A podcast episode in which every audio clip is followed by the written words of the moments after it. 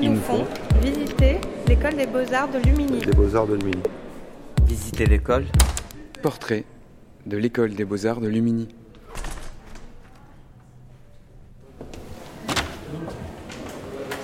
Léna, je t'emmène tout en haut de l'école.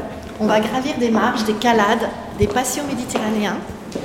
Et je vais t'emmener dans mon petit endroit secret où il y a un, bassin, comme dans tous les patios de l'école, mais celui-là il est magique parce qu'il est tout en haut, il est très méditatif avec les oliviers. Il y a quelques marches. Tu vas voir, mais c'est magique. Alors Valérie Langlais, je travaille à la, à la qualité de vie, conditions de travail, voilà, à l'INSEAM toutes les calades, ces escaliers qu'on gravit tous les jours, les étudiants, le personnel, on monte, on descend d'un atelier à l'autre. C'est 13 000 mètres carrés d'atelier, donc euh, l'espace est très grand.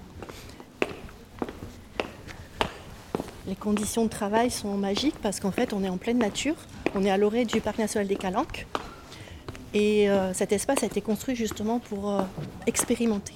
Donc les ateliers sont très grands et dispatchés à travers d'ateliers de part et d'autre, tu vois, de droite et gauche. Il y a des grands ateliers, une arête centrale et des patios avec des bancs, des oliviers. Et on retrouve un peu toute la végétation qu'on a dans les calanques, dite une végétation euh, de garrigue, thym, romarin, beaucoup de sumac. Le sumac ici, les abeilles, elles adorent. On a des ruches, c'est leur euh, c'est leur caviar, on peut dire. Le sumac est vraiment une plante que les abeilles adorent.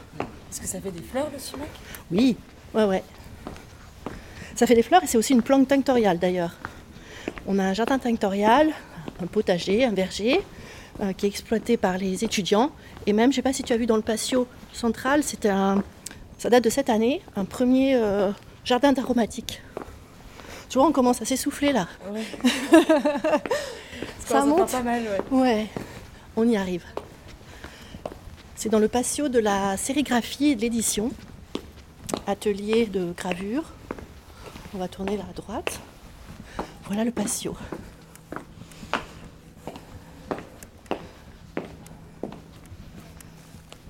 Regarde, on peut s'asseoir sur le banc, ici, comme les étudiants, les étudiantes. Donc là, on est dans les jardins, euh, les jardins, les patios de l'école des beaux-arts pour la journée porte ouverte. Et voilà, je voulais te montrer ces, bassins parce qu'ils sont très importants euh, dans l'écosystème euh, dans lequel on se trouve. L'école, elle est à l'orée des Calanques et du coup, en fait, il n'y a, y a pas beaucoup d'eau. Et tous les animaux, on a beaucoup de, ben, de sangliers, on a des renards, on a des abeilles, des ruches. Euh, ils viennent boire en fait. Tu vois, les petits bouts de bois qui sont là, les abeilles, elles viennent boire. C'est hyper important en fait. Les renards viennent boire et c'est un lieu où il y a des grenouilles ensuite, des petits étards, des grenouilles qui mangent les moustiques. Enfin voilà, il y a tout un écosystème qui se fait et euh, qui est très important. Donc euh, on tient beaucoup à ces bassins.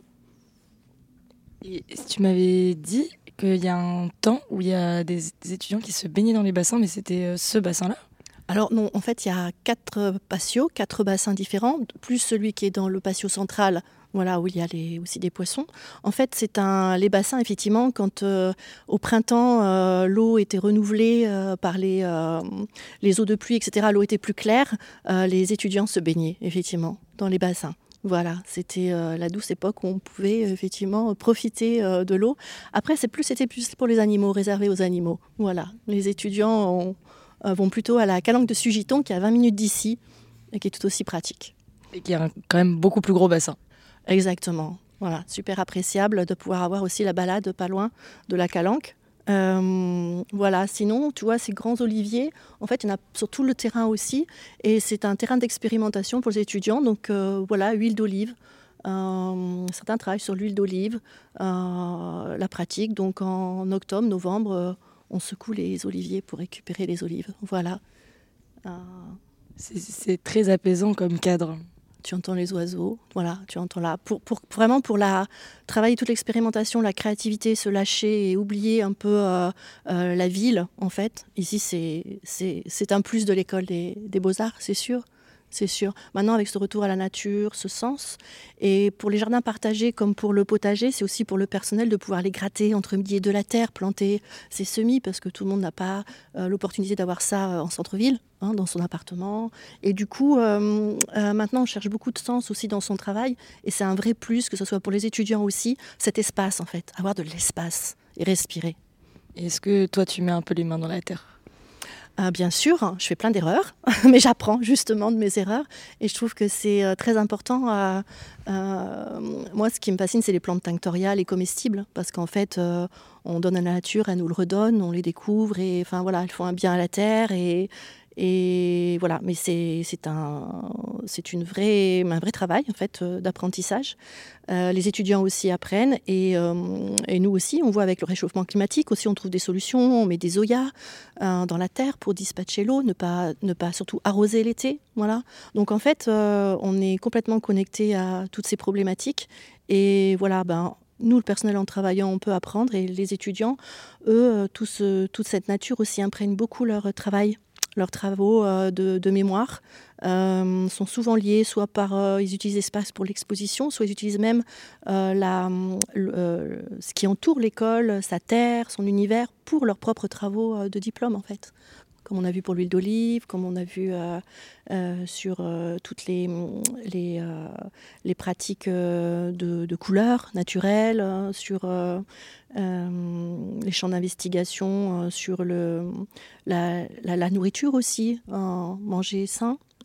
Ça, ça, fait partie de ça, puisque le potager, le verger, c'était un peu ça aussi. récolter les, toutes les aromatiques, se servir d'abord ici plutôt que voilà dans un système d'anti-gaspi. Essayer d'avoir un petit cercle vertueux. Voilà, petit tu, à petit. Tu disais aussi, donc il y a effectivement un verger à l'entrée de l'école. Exactement, c'est les travaux de Lily Barotte et de Laurence Merle qui ont initié ça. Euh, effectivement, c'était replanter euh, des plantes compatibles avec le parc national des Calanques, mais replanter euh, un verger. il y avait un verger il y a longtemps, au tout début de la création de l'école, qui est tombé un peu en désuétude aussi. Donc on a repris en fait finalement en interrogeant un jardinier qui était à l'école, qui est à la retraite maintenant, qu'on a retrouvé, un peu l'historique voilà, de ce jardin. Et euh, on a essayé effectivement de, voilà, de, lui donner une seconde vie.